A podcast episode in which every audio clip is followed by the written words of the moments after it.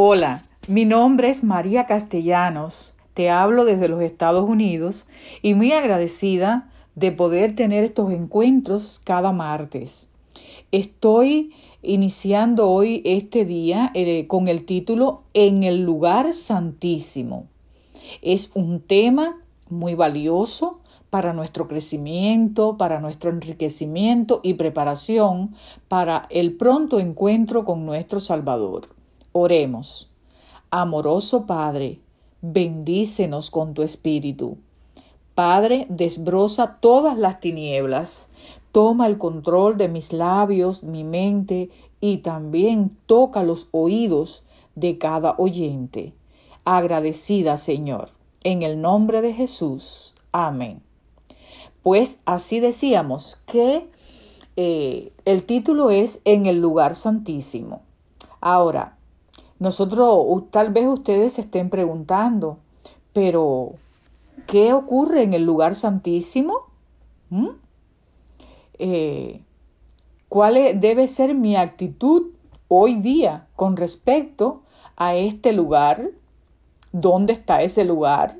Son muchas preguntas que de acuerdo al conocimiento bíblico que usted tenga, bueno, eh, quizás otros se hagan otras preguntas mucho más profundas y eso sea motivo para meditar también.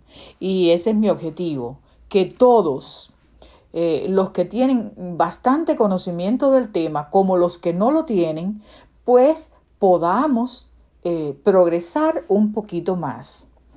Miren, eh, ustedes creen, igual que yo seguramente, sería paradójico estar enseñando, ¿verdad?, a Dios desde un punto de vista intelectual. Y sin embargo, no tener una experiencia espiritual con Dios. ¿Eso puede ocurrir? Sí, sí puede ocurrir. Eh, la pregunta que nosotros debemos hacernos en esta hora es, ¿Quién es Dios para mí? ¿Estoy conectada con Él? Dios es espíritu y únicamente cuando el fuego de su presencia arde en mi vida, puedo decir entonces que verdaderamente conozco a Dios. Porque Dios es espíritu, como decía, y Dios mora en nuestro corazón.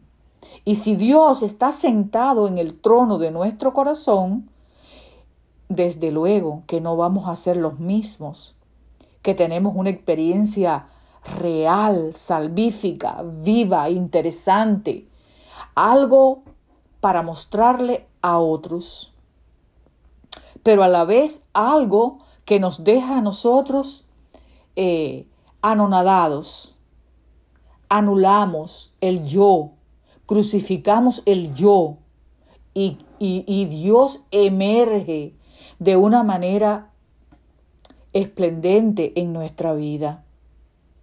Esto es precisamente de lo que estoy hablando. Tenemos que permitir que su presencia arda en nuestra vida.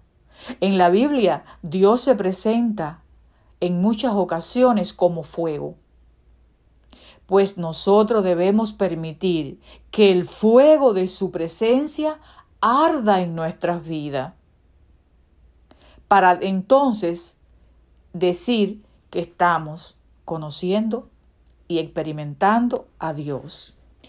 Para esta, este momento quiero ilustrar un poco a manera didáctica, ¿no? El acontecimiento de la salvación a través de, los pasos del santuario israelita. A ver, primeramente yo, la adoradora, ¿eh? pecadora, pero adoradora, penetro al atrio. Allí me encuentro con un altar de bronce. En ese altar ofrezco una víctima inmolada Digo una víctima.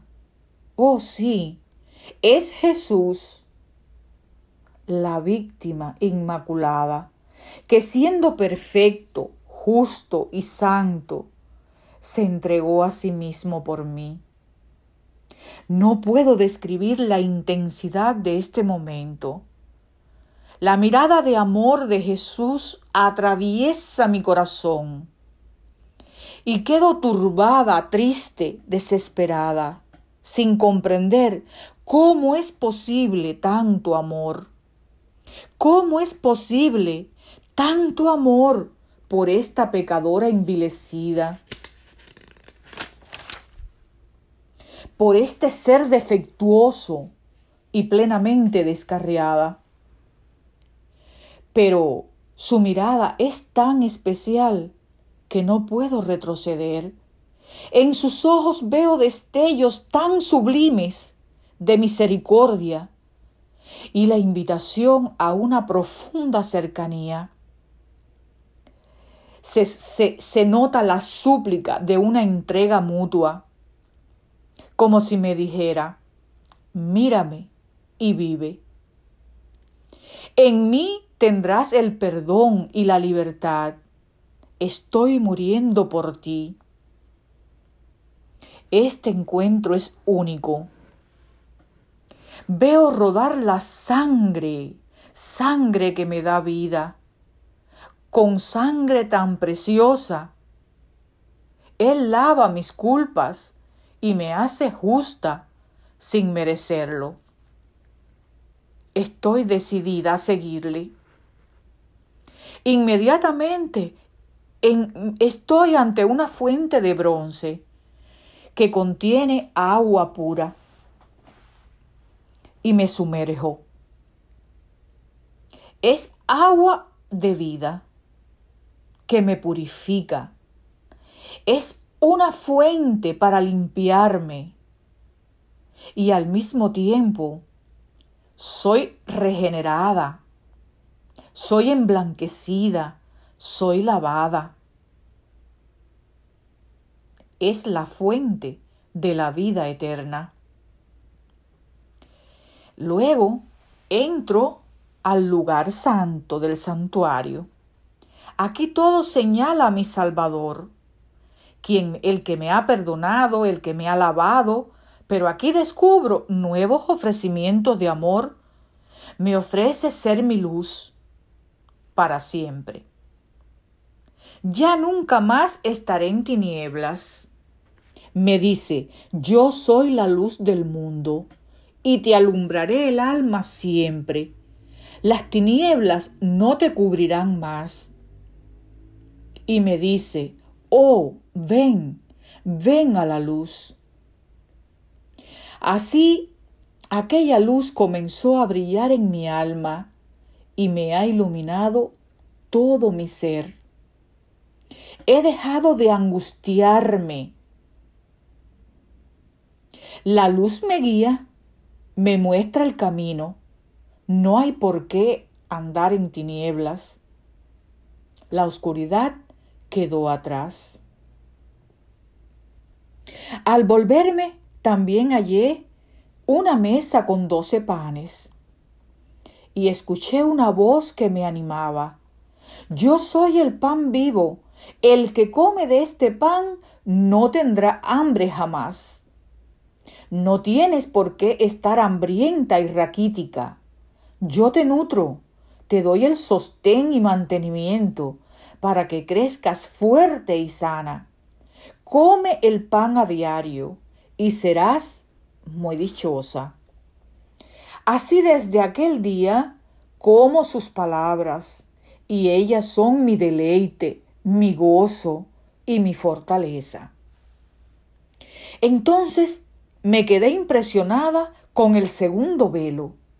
Pero antes de llegar al segundo velo, me hallé frente a un altar de oro, oro refulgente, donde ardía el incienso continuamente.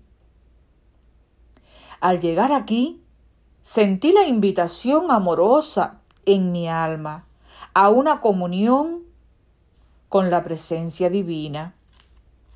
Este lugar verdaderamente es un lugar de encuentro íntimo. Y me dijo, aquí te escucharé, aquí me adorarás, aquí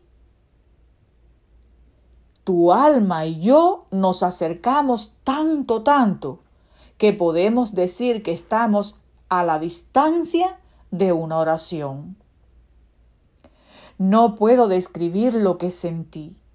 Solo sé que al orar era como tocar el corazón de mi Salvador. Sentí calma, sentí paz. Se me dijo que para encontrar refrigerio, gozo y esperanza, debía continuamente estar en en actitud de oración. Y así fue entonces cuando el segundo velo se abrió y tuve acceso mediante mi Salvador a la mismísima presencia de Dios. Todo era impresionante allí, pero la luz que brillaba sobre el arca en el propiciatorio, era la presencia de Dios mismo. Allí estaba Dios. Finalmente estaba ante Dios, ante la divina presencia. Y un celo ardiente vino a disipar mi frialdad. Me había contentado con un conocimiento intelectual de Dios pero aquí todo eso se derritió. Mi alma sintió un celo tan especial por disfrutar de Dios. Pero, ¿quién es este que brilla detrás del velo con llama ardiente? No es otro que el Dios Todopoderoso, el Creador del cielo y de la tierra, y de todas las cosas visibles e invisibles. Es la deidad haciéndose visible para mí. Padre, Hijo y Espíritu Santo, eternamente ligados. Así que detrás del velo está Dios, ese Dios que lo he seguido extraña y fugazmente, llena de inconsistencia, hasta ahora. Pero ya no será igual. Él se quiere revelar ahora en plenitud en la humildad de mi alma. Estoy lista, Señor. Cuán vasto el camino por recorrer juntos. Me quiero sumergir en ti, en tu amor, y perderme en ti, Señor. Oh Dios. Así de esta manera hemos hecho el recorrido por todo el santuario para darnos cuenta cómo en el lugar santísimo es la cumbre, el clima de todo el proceso de salvación, el cual en el cual hoy Dios está actuando, está realizando su tarea, ¿verdad?, de verificación de quiénes son los que están, eh, vaya, permaneciendo en su amor para poder ser trasladados, sellados primero y trasladados al cielo. Entonces, ¿qué tipo de conocimiento de Dios has experimentado? Esa pregunta me la hago a mí misma es importante que tú también la hagas, te la hagas a ti misma. ¿Qué tipo de conocimiento de Dios estoy experimentando? Dios quiere un conocimiento íntimo, espiritual, profundo, porque Él es espíritu y desea que lo adoremos en espíritu y en verdad. Así que un conocimiento intelectual del amor de Dios y de su persona no salva a nadie. Y nadie debe contentarse con eso, con un conocimiento tal. Entonces, ¿qué hacer? Debemos quebrantarnos en la presencia de Dios. Arda en el fuego de la presencia de Dios allí en el lugar santísimo todo pecado, todo trapo de inmundicia, todo orgullo, todo ídolo del yo, toda suficiencia propia y toda vanagloria toda complacencia, porque todos son enemigos, enemigos de Dios. Dios los aborrece. Si yo me aferro a ellos, pereceré. Pero si yo los me los despojo uno a uno, los pongo en la presencia de Dios, eso arde y solamente brilla la luz de Dios. Entonces, cuando hagamos ese, esa obra, ¿verdad? De arrepentimiento, entonces y solo entonces, verdaderamente somos pobres en espíritu.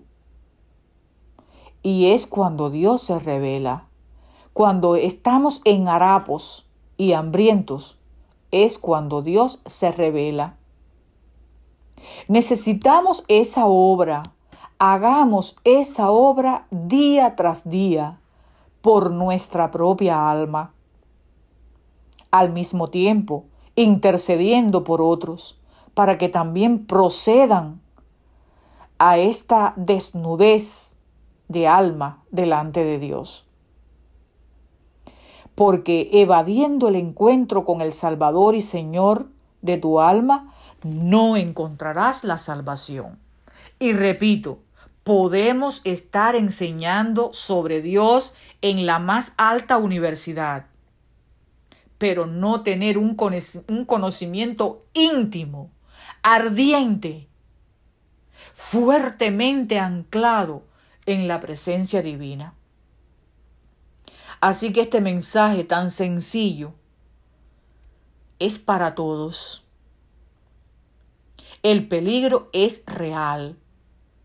El peligro es vivir en un asentimiento a la verdad. Quiere decir, yo acepto y acepto. Yo voy, yo creo hoy, bueno, voy, conozco, acepto a Dios, las doctrinas, acepto la verdad, pero de una manera intelectual. Y déjenme decirle que a veces todo converge a que, a que el adorador se quede ahí, a que el creyente se quede ahí. Vamos a decirlo, el medio que nos rodea en la iglesia o, o en la hermandad no ayuda porque tú no escuchas hablar de esa incesante de esa incesante búsqueda, de esa anhelante presencia en, el corazón, tú no lo escuchas mucho. Eso es algo escaso. Pero claro, Dios conoce los corazones y Dios sabe quiénes son los que claman más de Él. Pero hay peligros. Hay peligros cuando, cuando no se ha rasgado el corazón, cuando no se ha traspasado el velo denso de la falta de fe o de la falta de humildad, cuando no hemos entrado al lugar santísimo, donde está la presencia de Dios. Es por eso que necesitamos cultivar estos sacrificios, como dice Romanos 12, del 1 al 2. Así que hermanos, os ruego por las misericordias de Dios que presentéis vuestros cuerpos en sacrificio vivo. ¿Y cuáles son esos sacrificios vivos? La misma palabra de Dios dice, el corazón contrito y humillado no despreciarás tú, oh Dios. O sea, es el sacrificio vivo del arrepentimiento de una adoración ferviente, de la búsqueda de Dios, para amarle con toda el alma, con toda la mente, con todo el corazón. Otro tipo de relación no es salvífico, es mero formalismo. Y continúa. A ver, así que sacrificio vivo. Eh, no despreciarás tú, oh Dios. Ahora dice, vamos a empezar. Así que, hermanos, os ruego por las misericordias de Dios que presentéis vuestros cuerpos en sacrificio vivo, santo, agradable a Dios, que es vuestro culto racional. Sacrificio santo y agradable. Tenemos que descubrir ¿Qué es el sacrificio santo y agradable? La Biblia dice que sin santidad nadie verá al Señor. Así que este siglo se enfoca en el yo. Y estamos corriendo desenfrenadamente. Estamos preocupándonos constantemente. ¿Cómo tener? ¿Cómo tener para mí? O esto, aquello. Nos estamos enfocando en lo material porque esa es nuestra herencia, ¿verdad? Pero la invitación es, toma tu cruz y sígueme. La invitación es, busca el reino de Dios y su justicia, y las demás cosas se te añadirán. No os conforméis a este siglo, continúa, y ahí estábamos hablando, sino transformaos por medio de la renovación de vuestro entendimiento, para que comprobéis cuál sea la buena voluntad de Dios, agradable y perfecta. En este texto hay una invitación una invitación. Dios nos busca. Aun cuando nosotros estábamos muertos en delitos y pecados, Dios nos ha rescatado, nos ha reconciliado con la sangre de Cristo. Pero el ser humano tiene que hacer una, una intensa eh, búsqueda del alma con Dios. Porque si seguimos nuestra inclinación, nos perdemos, hermano. Tenemos que buscar esa renovación. ¿eh? Transformados por medio de la renovación de vuestro entendimiento. De ahí la importancia de tener en cuenta la reforma pro salud. Renovación del entendimiento, para que comprobéis cuál sea la buena voluntad de Dios, agradable y perfecta. Aquí la cuestión es la mente el corazón nuestro. Bien, ahora, transformados en verdaderos adoradores, no seguimos siendo los mismos, sino que nos convertimos en ofrenda para Dios y para el prójimo, usando nuestros talentos sin envanecimiento propio.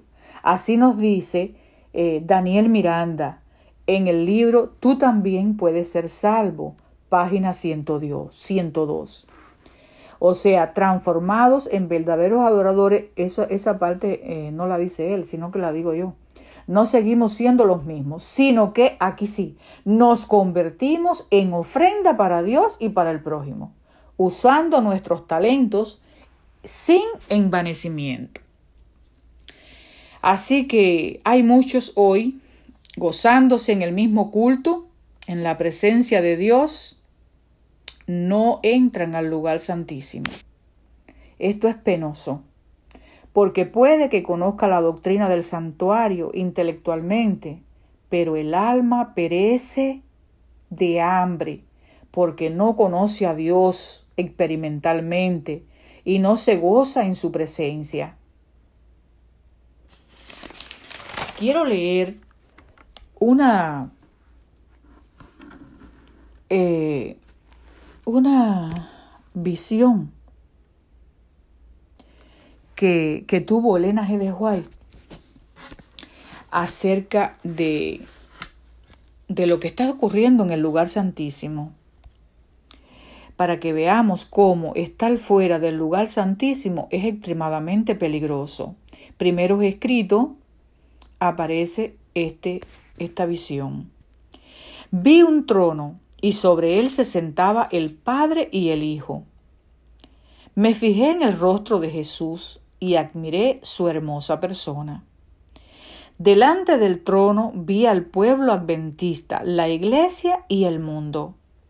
Vi dos compañías, la una postrada ante el trono, profundamente interesada, mientras que la otra no mostraba interés y permanecía de pie, indiferente.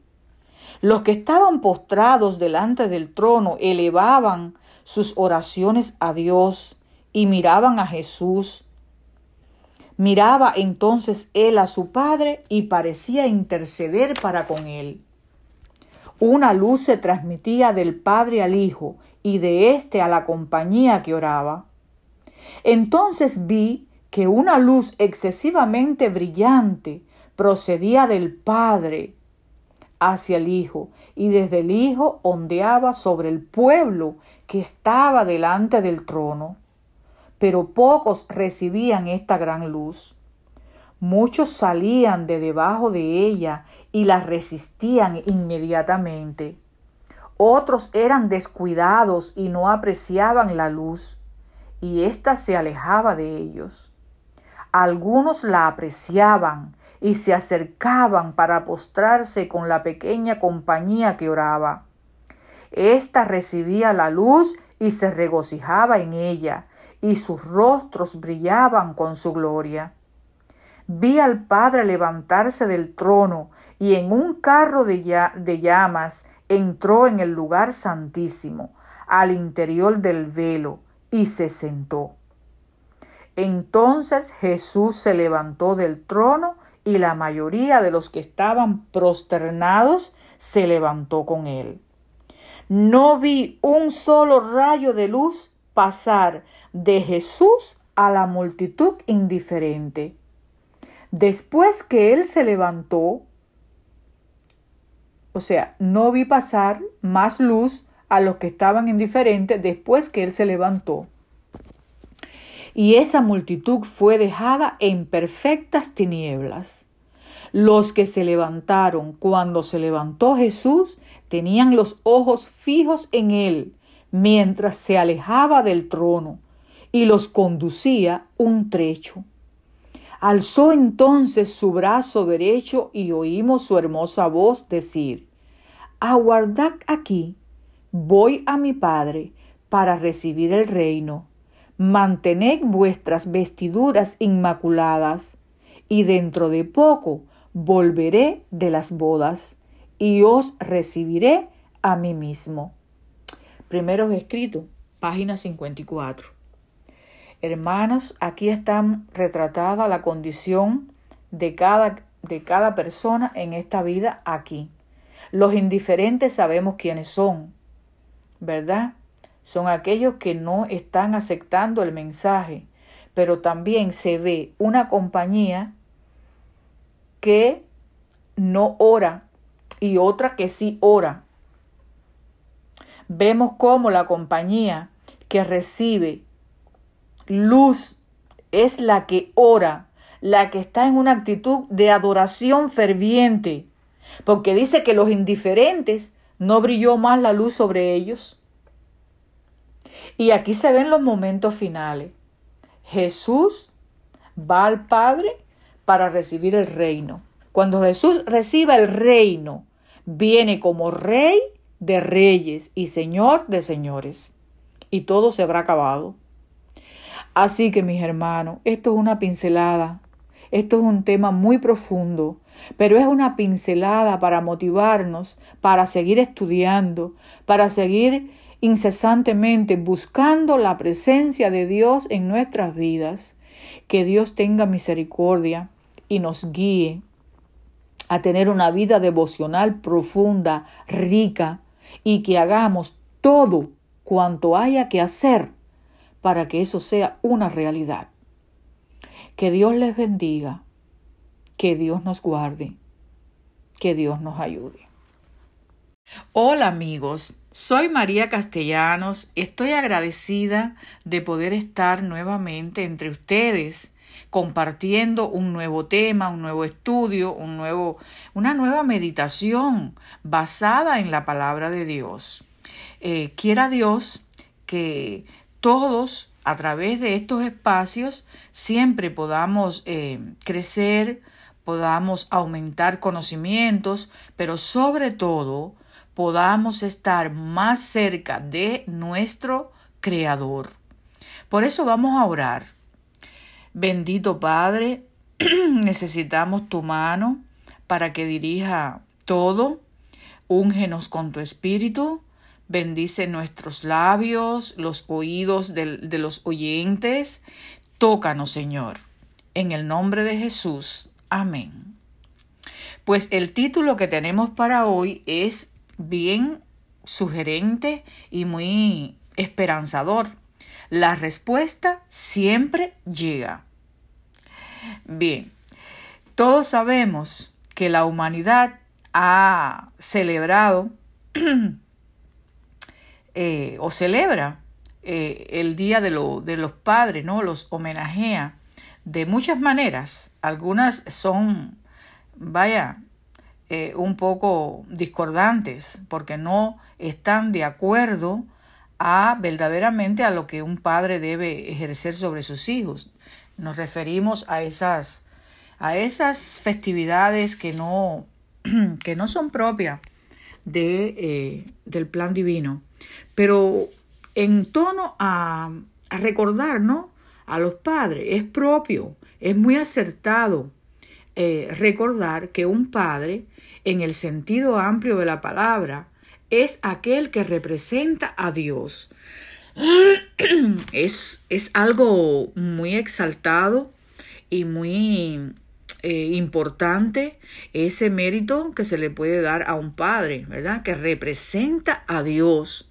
Quiere decir que juega un papel importante no solo en la concepción ¿verdad? Sino es indispensable en la crianza de los hijos al impartir y ejercer influencias positivas, perecederas, que a través del tiempo van a ir formando valores morales y espirituales que verdaderamente un padre se convierte en un co-creador con Dios. ¿Por qué? Porque a la vez está creando con Dios. Crea el nuevo ser, pero también es aquel que forma, forja, ¿verdad? Un nuevo eh, individuo con eh, esos valores que Dios quiere que la humanidad tenga. En la Biblia hay pocos ejemplos de padres que desempeñaron un papel eh, de una manera correcta, perfecta. es verdad, pero aún con imperfecciones y fracasos, cumplieron el cometido de Dios, porque supieron poner a Dios siempre en primer lugar. Eh, qué Dios tan maravilloso tenemos, que convierte la oscuridad en luz, ¿eh? lo cojo en perfecto y las derrotas las convierte en victorias. Yo me quiero referir en el día de hoy a Jacob, ¿verdad? Jacob es un ejemplo de ello. Miremos entonces un poquito eh, la vida de oración de este padre y su repercusión en la vida de sus hijos. A fin de cuentas, muchos de nosotros estamos en la misma carrera, ¿sí? Estamos formando, estamos, somos padres y lo seremos hasta el final de nuestros días. Tenemos que seguir aprendiendo, seguir fortaleciendo eh, esos vínculos, pero con sabiduría, la sabiduría de Dios. Pues, a ver, nos vamos a sumergir un poco en la vida de Jacob. La Biblia dice que Jacob era pacífico, que anhelaba bendiciones espirituales, que era dado a la meditación y prevalecía en él convivir en el marco familiar. esto me da a mí idea para pensar que Jacob era un hombre que oraba. Era un joven que oraba. Él aún no tenía familia, ¿verdad? Pero él oraba. Y eso es lo importante. Yo quiero ver la vida de oración de Jacob en este tema. Aunque él cometió los errores que lo llevaron a huir y a ser considerado como ejemplo de engañador, qué triste, suplantador, yo me atrevo a decir que él era un hombre que oraba, porque si no hubiese sido así, no había, habría uh, una, un Betel, ¿verdad? No hubiese habido una visión en Betel o no hubiese habido un encuentro en el valle de Jabot, un Peniel, ¿verdad? Que él lo llamó Peniel. Ahora, pudieras decir, bueno, pero es que Dios es soberano y se revela aún a los que no oran. Sí, de acuerdo. Dios es soberano y se revela a quien quiere y como Él quiere. Pero, pero son las excepciones. Dios se agrada de aquellos que lo buscan, que echan mano de la fe y de la oración, porque dice que Él es galardonador de los que le buscan. Por tanto, yo creo firmemente que Jacob era un hombre que oraba, un padre de oración. Es cierto, tomó decisiones erróneas, como muchos de nosotros, que lo llevaron a experimentar muchas angustias, muchos dolores, pero con todo, él seguía orando. Si no fuese así, la Biblia no lo hubiese registrado como, como está registrado, príncipe con Dios. Y ese título no es cosa de poca monta, ¿verdad? Esto es digno de considerarse y de aprender de este hombre, que aunque pecador, lleno de defectos y de errores, él mantuvo siempre esa esperanza puesta en, eh, en su Padre Celestial. Y realmente confió, como dijo en cierto momento, en el fuerte de Jacob. Ahora, dice este pensamiento que quiero compartir con ustedes eh, del espíritu de profecía. Jacob prevaleció porque fue perseverante y decidido. Su experiencia atestigua el poder de la oración insistente. Dice, este es el tiempo en que debemos aprender la lección de la oración que prevalece y de la fe inquebrantable. Interesante para nosotros, ¿verdad? O sea, Jacob prevaleció porque fue perseverante y decidido. Su experiencia atestigua el poder de la oración insistente. Dice, este es el tiempo en que debemos aprender la lección de la oración que prevalece y de la fe inquebrantable. Las mayores victorias de la Iglesia de Cristo o del cristiano no son las que se ganan mediante el talento o la educación, la riqueza o el favor de los hombres. son las victorias que se alcanzan en la cámara de audiencia con Dios, cuando la fe fervorosa y agonizante se hace del poderoso brazo de la omnipotencia. Aquí tenemos el secreto de la vida de oración, la cual eh, nos propone Dios para que nosotros estemos verdaderamente, eh, vaya, eh, dispuestos a recibir también el título de príncipe con Dios. ¿Cuál es el secreto? Oración perseverante, oración fervorosa, ¿eh? agonizante, que se hace del brazo de la omnipotencia. Nada más y nada menos que Jacob es citado en este marco. En el marco, ¿por qué? En el marco de la oración perseverante y decidido. ¿Por qué? Porque su experiencia atestigua ese poder que venció y que pudo recibir el título de príncipe con Dios. Ahora, continúa el párrafo. Los que no están dispuestos a dejar todo pecado y buscar seriamente la bendición de Dios, no la alcanzarán. Pero todos los que se afirmen en las promesas de Dios como lo hizo Jacob y sea, sean tan vehementes y constantes como lo fue él, alcanzarán el éxito que él alcanzó. Historia de los patriarcas y profetas, página 201. Aquí tenemos un párrafo donde eh, como dije, Jacob es preponderado a un, a un nivel, a un estatus de perseverante, de eh, persona que se afirmó en las promesas de Dios, que fue vehemente, constante, ¿verdad? Pero es un acicate para nosotros, es un estímulo y a la vez es una advertencia, una admonición. ¿Cómo tenemos nosotros que estar en esta hora ¿eh? manejando la situación con nuestros hijos. Eh, esto es valiosísimo para nosotros. Eh, aquí está la clave del éxito que él, que él alcanzó con ese título.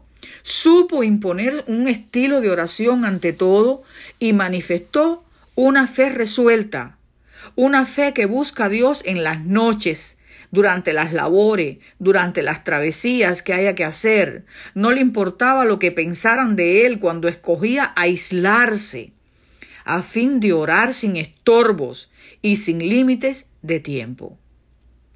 Qué ejemplo para nosotros hoy que vivimos apresurados, que vivimos llenos de ruidos por el desarrollo de la tecnología a nuestro alrededor. ¿eh? Vivimos en medio de una sociedad impenitente. Es verdaderamente eh, un ejemplo, un estímulo y una gran eh, ventaja que nosotros podamos en esta hora escuchar, como dice la, la Biblia, el que tenga oídos oiga el, el, el mensaje que tenemos para hoy es este. Ora, persevera, sé constante, ¿eh? sé vehemente, sé agonizante, sé fervoroso con tus oraciones, basándote en la palabra de Dios, o de lo contrario, perderás todo. Ahora, ser perseverantes y decididos en la oración nos llevará al éxito en la educación de nuestros hijos y en cada batalla que nosotros vayamos a afrontar. Ya muchos de nosotros, los hijos son mayores y toman sus propias decisiones, pero nosotros como padres y colaboradores con Dios podemos hacer mucho por sus vidas. Pero necesitamos perseverar en oración como Jacob o pereceremos. El ejemplo de Jacob nos eleva a un plano mayor de oración, que es la oración perseverante y fervorosa. Ahora, me pregunto, ¿cuánto experimento yo ese estado de oración?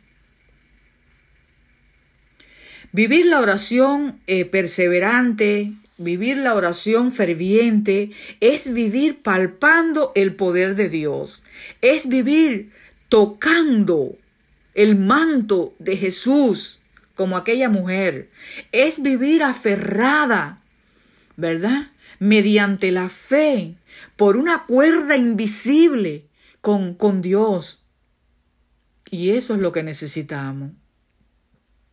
Recientemente estuve viendo por YouTube eh, un video con el testimonio del pastor adventista Mark Chamber, que constata de una manera maravillosa esto que estamos hablando de la oración perseverante. Fue muy conmovedor ver ese video y yo exhorto a que lo puedan buscar. El video se llama Nunca debí ir a, debí ir a Bolivia.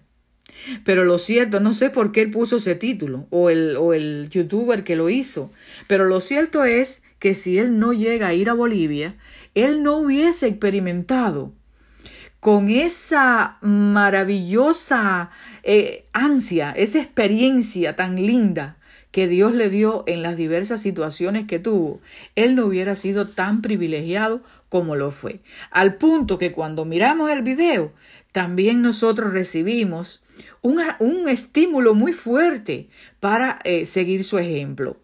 Y esto es un ejemplo digno de imitar. Eh, yo diría que tenemos en esta hora que estar haciendo de la oración perseverante en nuestra línea principal de actuación para poder resolver los distintos problemas que afrontamos. O sea, hacerla una prioridad, porque innegablemente lo que estamos viviendo, lo que se nos avecina, no es para menos, ¿verdad? Y Dios nos ha dejado recursos muy valiosos que muchos ignoran, incluso dentro de la iglesia, cuando la persona está mm, mm, plantada de una manera superficial o, vive una vida mm, poco profunda, ¿verdad? Lo ignoran, otros del mundo también lo ignoran, desconocen el poder que hay en, estos, en estos eh, recursos, otros los ridiculizan y otros los descuidan, o sea, no los aplican.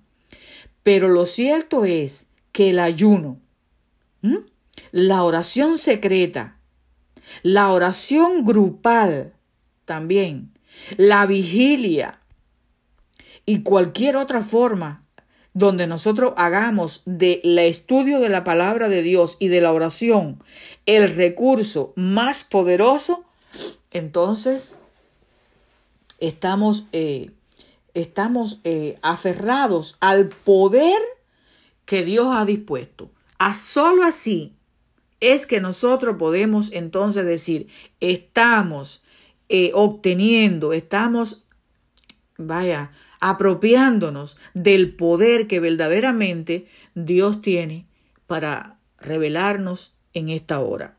Es conmovedor, me encanta este tema. Y déjenme decirle que en cierta medida no es un, algo fácil es, es, es necesario hacer hincapié porque, a ver, yo no sé ustedes, pero los cuerpos están cansados, agotados por el calor o por el sol o por la vida, el trajín, la lucha. Y muchas veces dormitamos y queremos la cama. Pero ahí radica, cuando el Espíritu de Dios está en nosotros, Él imparte vigor, Él imparte energía, Él imparte vida. ¿verdad? Entonces es cuando nosotros tenemos que tirarnos de madrugada a cualquier hora, buscando la comunión con Dios en oración. Yo les quiero eh, mm, leer otro párrafo más del Espíritu de Profecía. Dice, nosotros también debemos meditar, a ver,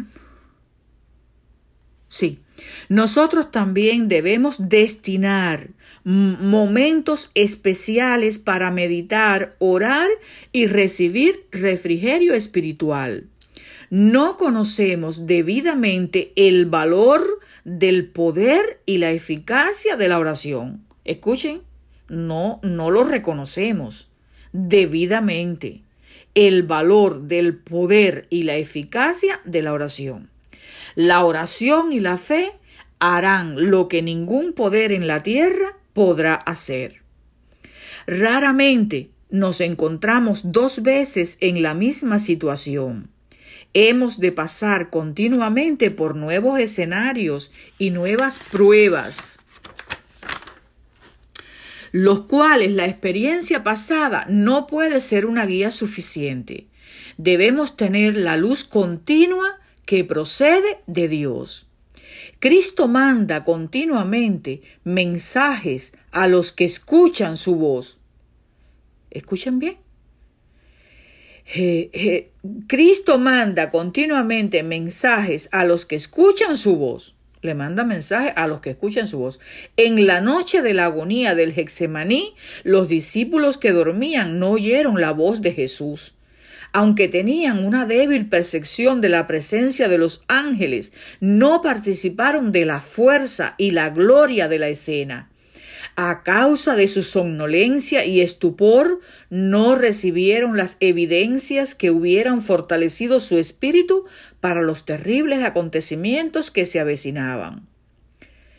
Así también hoy día los hombres que más necesitan la instrucción divina no la reciben, porque no se ponen en comunión con el cielo. Tremendo, hermanos. Qué advertencia y reprensión para nosotros hoy, para nuestro estilo de vida. Y, vienen más consejos. Eso, esto lo hallamos también en Patriarcas y Profetas. Tienen que ser hombres y mujeres de oración. Sus peticiones no deben ser lánguidas, ocasionales ni caprichosas, sino ardientes, perseverantes y constantes. No siempre es necesario arrodillarse para orar. Cultiven la costumbre de conversar con el Salvador cuando estén solos, cuando anden o estén ocupados en vuestro trabajo cotidiano. Eleves el corazón de continuo en silenciosa petición de ayuda, de luz, de fuerza, de conocimiento. Sea cada respiración una oración. Hermanos, esto es bello, pero más que bello, es eh, supervivencia, es prevalencia, es poder recibir, igual que Jacob, el título de príncipe con Dios. Con semejante llamado estamos impelidos a no desmayar, sino clamar más que nunca por nuestros hijos y por cada necesidad que el Señor nos presenta. A veces no son nuestros hijos por las oraciones, es por otro hijo, de un hermano, de un amigo. Bien, hay un pasaje en la vida de Jacob que solamente a través de el, estudio que he hecho a través del, del comentario bíblico he podido entender un poco acerca de por qué Jacob hablaba así. Y es donde él se dedica a hablar, a hacer, vaya a dar la bendición a sus hijos. Y yo decía, pero ¿cómo es esto? ¿Cómo él dice cosas tan fuertes sobre, eh, sobre Leví y Simeón? Y aquí leo en el comentario bíblico que los caracteres de estos muchachos fueron el punto de partida de sus profecías concernientes a ello, pero el Espíritu de Dios reveló al patriarca moribundo la historia futura de su simiente, de modo que discerniera en los caracteres de sus hijos la evolución futura de las tribus descendientes de ellos. Con visión profética e inequívoca, a cada uno le asignó su puesto e importancia en la nación. Y aquí quiero destacar la historia de Leví. Todos sabemos que Leví eh, participó junto con sus hermanos en, el daño, ¿verdad? En el crimen que cometieron contra José y que Jacob pronunció eh, palabras muy fuertes. Por ejemplo, Simeón y Leví son hermanos, armas de iniquidad sus armas. En su consejo no entre mi alma, ni mi espíritu se junte en su compañía, porque en su furor mataron hombres y en su temeridad desjarretaron toros. Malditos, maldito su furor que fue fiero y su ira que fue dura. Yo los apartaré en Jacob y los esparciré en Israel. Aquí nos dice que en, a la hora de las bendiciones, ¿no? En vez de una herencia territorial, Leví recibió 48. De hecho, eh, Leví y Simeón fueron las tribus que menos, eh, vaya a ver, Simeón no, no recibió gran, gran herencia terrena, no se le asignó. Y él constituyó un, una tribu que no tenía liderazgo, no se destacó, ¿verdad? Eh, como que él se descalificó para el liderazgo porque bueno, habían cometido ese crimen y su posteridad fue dividida y esparcida en Canaán. No obstante, eh, vaya, se le asignó un territorio, no se le asignó un territorio como herencia, pero sí una cantidad de ciudades dentro de Judá. Ahora, me emociona el, el, el caso de Leví. Leví recibió 48 ciudades esparcidas entre todas las tribus, eh, mm, pero lo más importante es que aunque Jacob retiró los derechos de la primogenitura de Rubén y pronunció una maldición por el crimen de Simeón y Leví, no desposeyó a ninguno de ellos. La historia posterior de Leví es una ilustración de cómo una maldición a la vez puede cumplirse y resultar en una bendición para todos los que la reciben. En el Sinaí, los descendientes de Leví fueron los únicos que quedaron de parte de lo correcto cuando cayeron todos los demás. Ahí lo podemos ver en Éxodo 32, 26. Y por lo mismo fueron nombrados como tribu para ser los dirigentes religiosos. ¿Verdad? En el santuario. Aunque no se cambió la maldición de Jacob de que no debían recibir herencia, su cumplimiento proporcionó una bendición para ellos y para sus hermanos. Y es por eso que yo dije que eh, Jacob oraba por sus padres y al fin, después de él muerto, recibió eh, la respuesta a sus oraciones, donde eh, este hijo, o sea, los descendientes de Leví constituyeron entonces los que se dedicarían a servir en el eh, santuario y fue la tribu que verdaderamente Dios escogió. Esto es importante que lo tengamos presente, que Dios eh, tiene en mente eh, muchas cosas para nosotros que siempre vamos a tener que cosechar las consecuencias de nuestros errores, pero la respuesta siempre llega. Eh, la respuesta siempre llega, porque Dios es un Dios fiel, amoroso, veraz, que responde las oraciones aún de después de nosotros estar muertos. O sea, esto no debe eh, desalentarnos, sino debemos alentarnos, porque es nuestro deber llevar a nuestros hijos a la, mismísima presencia de Dios cada día, no importa que no veamos resultados inmediatos. No importa que nosotros veamos que las cosas continúen igual. Oremos confiando en el amoroso trato de Dios con su pueblo, porque la respuesta siempre llega. Me gusta mucho Isaías 49. ¿A qué madre no le gusta? Yo tenderé mi mano a las naciones y a los pueblos levantaré mi bandera y traerán en brazos a tus hijos y tus hijas serán traídas en hombros. Y los versículos siguientes del 24 al 25. Será quitada la presa del poder del guerrero, o los cautivos rescatados del poder del tirano. Así dice el Señor. Cierto, los cautivos serán librados de mano del guerrero, y la presa será rescatada del poder del tirano. Yo contenderé con los que luchan contra ti, y yo salvaré a tus hijos. Por eso, mis hermanos, solo nos queda un minuto para orar y para eh, cerrar este tema con una oración. Bendito Padre, alabamos tu nombre ahora y para siempre dándote las gracias, Señor, porque tú nos das la fe, la confianza, nos das tus promesas, nos mandas a que seamos fervorosos, a que seamos fieles, a que seamos perseverantes. Oh Dios, ayúdanos. Ayúdanos a confiar en ti, aún en medio de las pruebas, de los disímiles problemas, pero ayúdanos a aferrarnos por la fe de esa, eh, de esa respuesta que va a llegar aún después de nuestra muerte. O sea, tener la certeza siempre contigo, Dios, la confianza, la seguridad de que tú Siempre nos vas a guiar, nos vas a ayudar y vas a bendecir a nuestros hijos. Lo pedimos en el nombre de Jesús. Amén, amén, amén. Y así, mis queridos hermanos, termino este tema.